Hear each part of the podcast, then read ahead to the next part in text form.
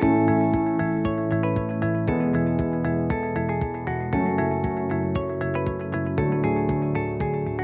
Bienvenue sur Posons le projet, le podcast qui aborde la gestion de projet de manière sobre et durable.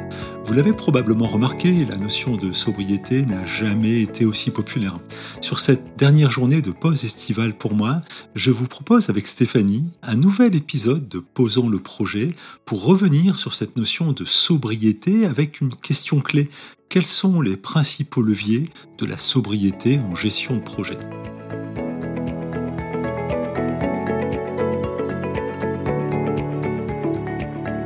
Bonjour Stéphanie. Bonjour Christian.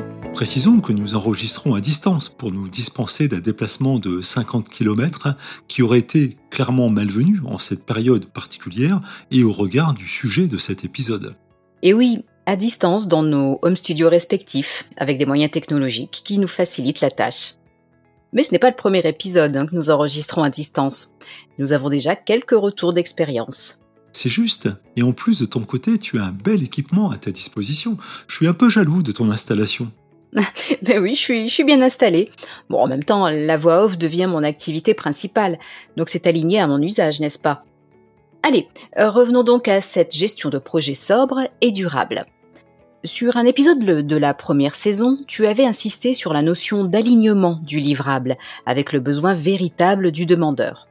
Plusieurs mois après cet enregistrement, est-ce toujours l'élément principal de la sobriété en gestion de projet? Très certainement, oui, le projet est toujours motivé par une raison. Celle-ci est parfois et fort heureusement exprimée et formalisée, mais encore trop souvent oubliée.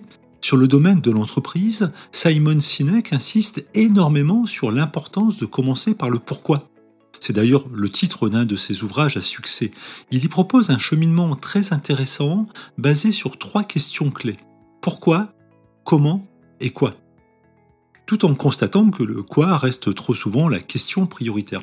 Mais comment la priorité du pourquoi sur le quoi apporte-t-elle de la sobriété? Souviens-toi de notre échange sur mon deuxième bureau avec ces deux questions. Pourquoi souhaites-tu un établi mobile et quel établi mobile souhaites-tu? Ah oui, tu nous avais fait une belle présentation de l'établi Roubaud que je suis allé voir depuis. C'est vrai qu'il est beau et qu'il doit faire envie à pas mal de menuisiers et bénistes. Oui, mais en a-t-on réellement besoin? Si le demandeur se focalise sur le quoi, il risque de formuler un ensemble d'exigences franchement décalées par rapport aux besoins réels. C'est un peu comme entrer dans une boutique sans vraiment savoir ce que l'on cherche et pourquoi nous le cherchons? Il est fort probable que nous soyons séduits par un article dont nous n'avons pas réellement besoin. Toute l'importance donc de revenir au pourquoi, c'est-à-dire à la raison initiale. Le quoi autrement dit le livrable, devenant alors la matérialisation d'une réponse alignée à une exigence justifiée. Notons que, sur l'enthousiasme des équipes, cette approche n'est pas neutre, au moment où la notion de sens n'a jamais été aussi importante. Le développement s'inscrit sur une raison, une mission, parfois même une vision, et pas uniquement sur un produit. Et y a-t-il d'autres paramètres à considérer pour une gestion de projet sobre et durable? Pour rester sur le premier élément, la sobriété, il y a probablement d'autres paramètres, oui. Pour ma part, je suis assez attaché à la sobriété en matière de consommation du temps des acteurs de projet. Pour la simple raison que je constate régulièrement en la matière une surconsommation totalement injustifiée. Et en quoi y a-t-il surconsommation de moyens humains? Cette surconsommation se retrouve généralement sur deux aspects. Le premier est directement attaché à cette notion de désalignement du livrable avec les véritables exigences, ce qui entraîne des développements non justifiés.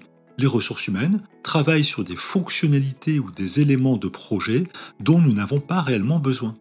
Quant au deuxième aspect, il est à rapprocher de la dimension admin et reporting de la gestion de projet il est fréquent de constater trop de temps passé à rédiger des rapports que personne ne lira ou à animer des comités sur lesquels il n'y a pas forcément de décision à prendre. Donc alignement et optimisation du temps. Et de ton point de vue, d'autres éléments peuvent contribuer à une gestion de projet sobre? Sur mes projets, je suis aussi attaché à la notion de calendrier d'utilisation. Si nous respectons ce que nous venons d'exposer, la première question sera pourquoi?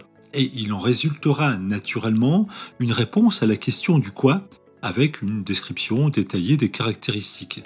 Mais a-t-on réellement besoin de toutes les fonctionnalités immédiatement à la livraison?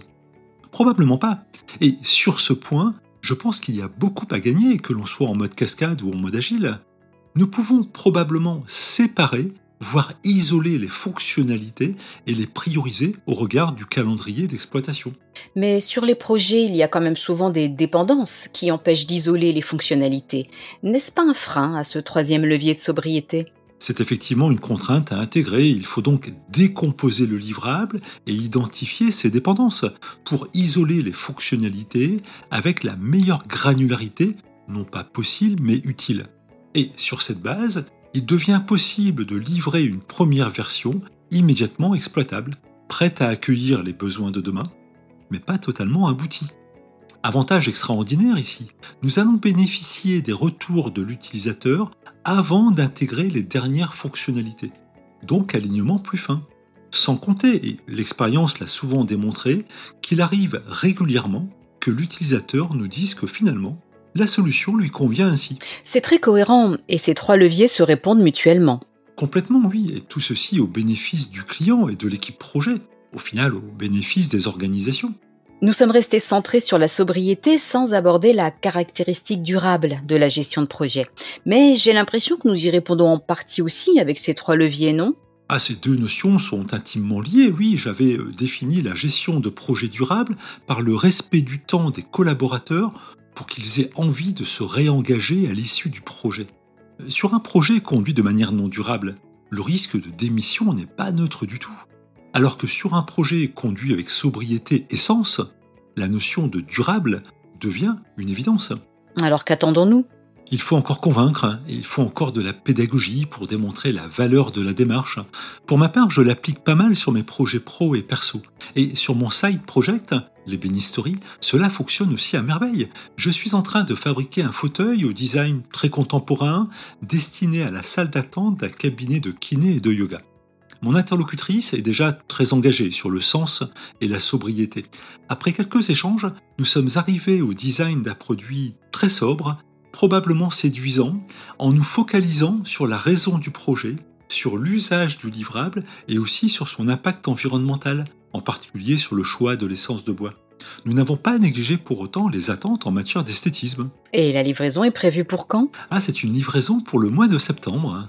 Ah ah, hâte de voir ça. Et moi, hâte de présenter ce livrable à mon interlocutrice. C'est une belle mise en application des concepts abordés sur ce podcast. Eh bien, voilà, c'est la fin de cet épisode de Posons le projet. J'espère qu'il vous a plu et qu'il vous apporte de la valeur. N'hésitez pas à revenir vers moi par mail à christian.posonsleprojet.fr pour toute question sur la sobriété en gestion de projet, mais aussi avec vos propositions de sujets abordés. Nous espérons, Stéphanie et moi, vous retrouver très prochainement avec un nouvel épisode. D'ici là, bon projet à vous et restez sobre sur vos choix. À bientôt. À bientôt.